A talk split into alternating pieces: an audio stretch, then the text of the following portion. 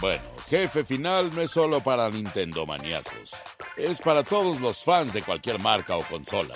Así que sean bienvenidos a Jefe Final, solo para Nintendo maníacos y de otras consolas.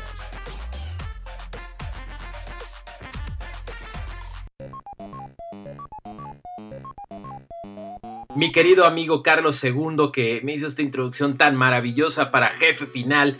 Así es, queridos amigos, este es el segundo programa de su podcast favorito de videojuegos de interacción total, Jefe Final, de Spoiler Time. Estoy muy contento, yo soy Julio Vélez, ya me introdujeron y en Twitter me pueden encontrar con arroba Julio Vélez.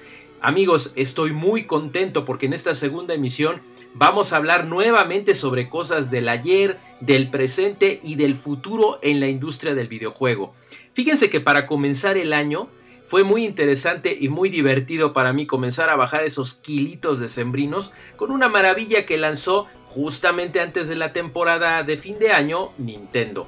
Ring Fit Adventure es un juego que se controla con tus músculos, pero más que controlarlo con tus músculos, tú te conviertes en el control. ¿De qué estoy hablando? Bueno, no es la primera vez que Nintendo lanza un videojuego que esté relacionado con la salud, con el deporte. Y si estás pensando en la consola Wii, tache, estás mal porque desde el Nintendo Entertainment System, allá en los 80s, lanzó un Power Mat que era un tapete que tú ponías en el piso y lanzaron a lo largo de unos dos años 11 diferentes juegos donde podías hacer deportes. Hacías aeróbics, brincabas, perseguías ladrones, varias cosas que te hacían practicar el deporte. Incluso por ahí Konami permitió que su juego de track and field pudieras hacer ciertos olímpicos, aunque la verdad era muy cansado y no respondía del todo bien aquel tapete. Pasaron los años, Nintendo siempre innovando en sus consolas, sacando cositas interesantes y preocupándose por la salud del cuerpo y la mente, y llega entonces lo que yo considero la parte más perfeccionada, mejor arreglada, pero no perfecta de los juegos y los deportes. Con Ring Fit Adventure, que es exclusivamente, ojo, para Nintendo Switch, pero no el Lite. ¿Por qué?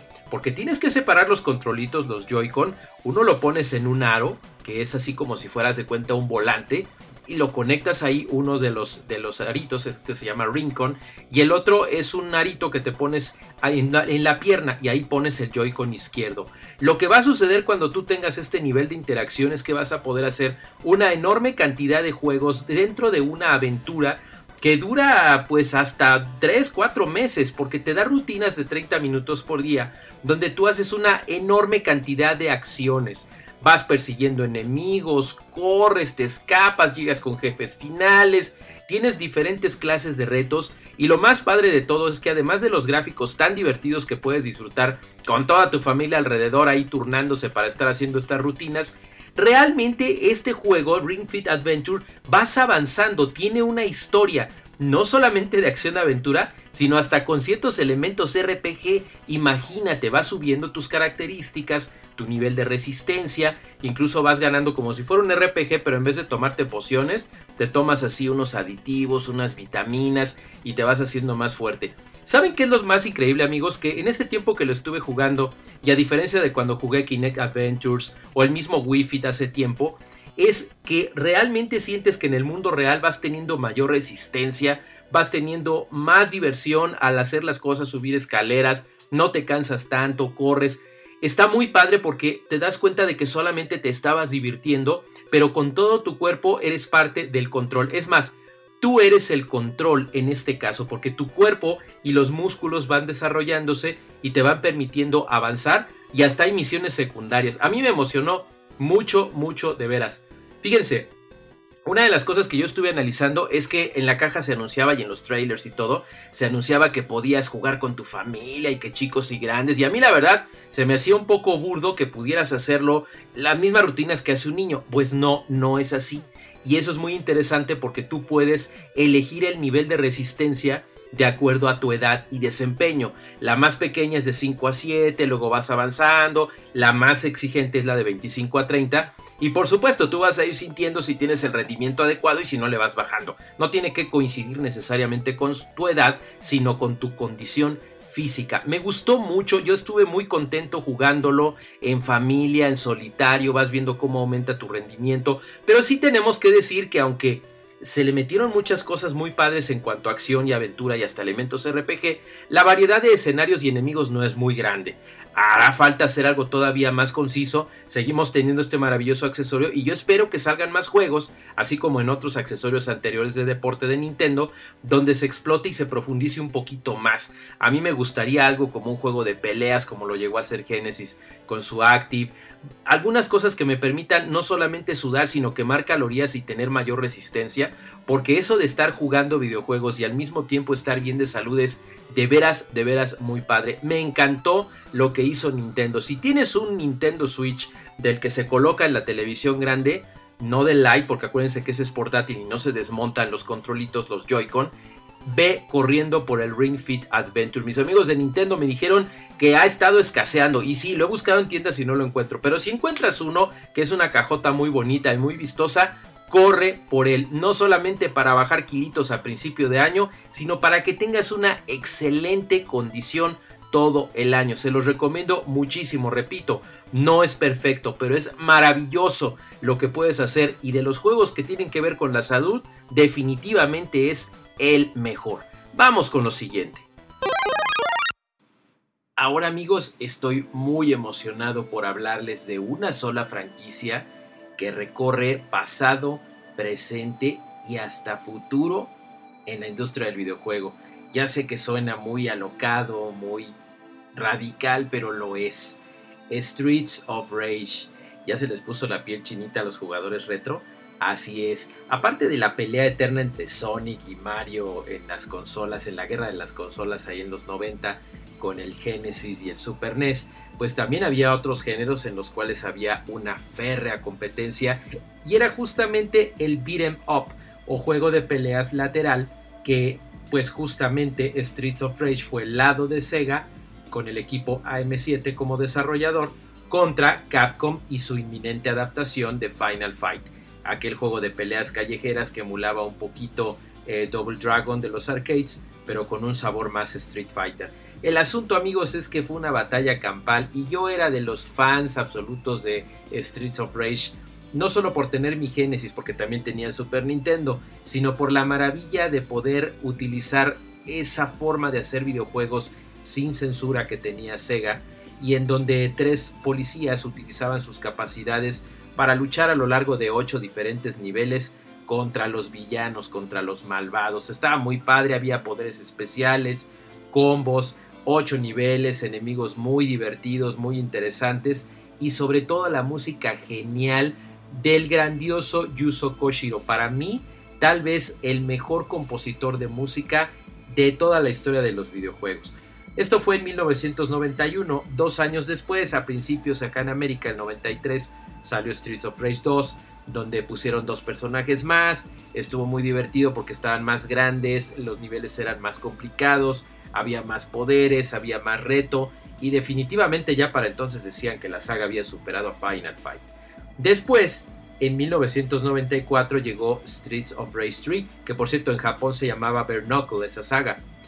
Ahí fue interesante porque a pesar de que había más movimientos, había varios finales, había niveles más largos, dificultad más arriba, un gameplay todavía más dinámico y más complicado, pues como hubo algunos elementos de censura, ya no pegó tanto y lamentablemente ahí quedó enterrada la saga.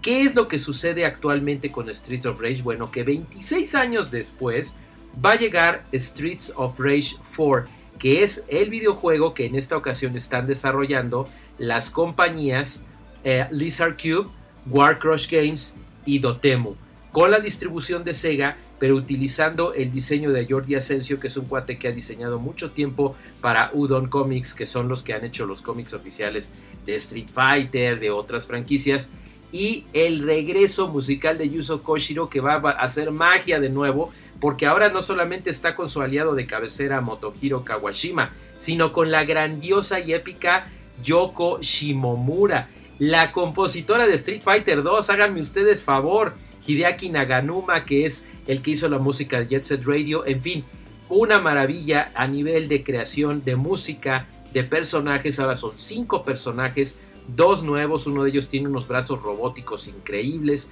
Y se acaba de anunciar que saldrá en primavera de 2020 para PC, PlayStation 4, Xbox One y Nintendo Switch. Lo maravilloso es que vas a poder jugar cooperativo otra vez, pero ¿qué creen?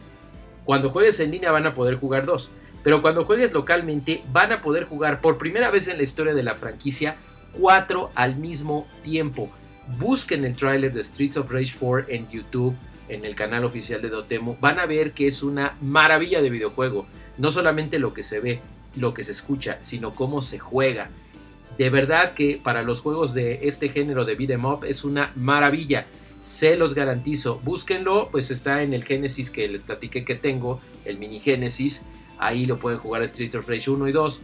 Pero ahora que llegue el 4, no se lo pierdan en su consola favorita. Estoy muy emocionado porque estoy seguro que esto va a ser una maravilla.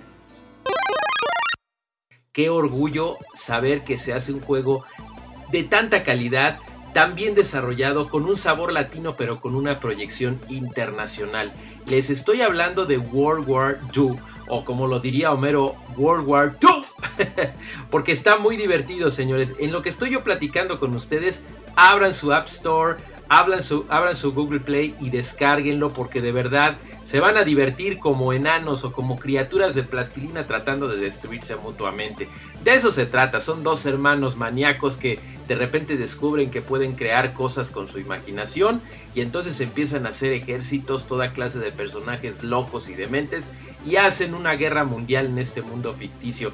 Pero todo es puro cotorreo, todo es pura diversión y es lo que más me encanta, esta combinación entre el género RTS, Real Time Strategy o estrategia en tiempo real, con los juegos de cartas, donde utilizas cartas de diferentes poderes para lograr diferentes cosas. Yo les voy a ser muy sincero, yo no soy fan de este tipo de juegos, de este género de las cartas, pero me gustan mucho los videojuegos de estrategia en tiempo real, así es que al pensar y al plantear esta combinación se me hizo muy interesante hacerlo en algo tan raro, tan peculiar como este planeta Doe, con estos dos seres tan extraños y la forma tan chistosa en la que controlas un caos total.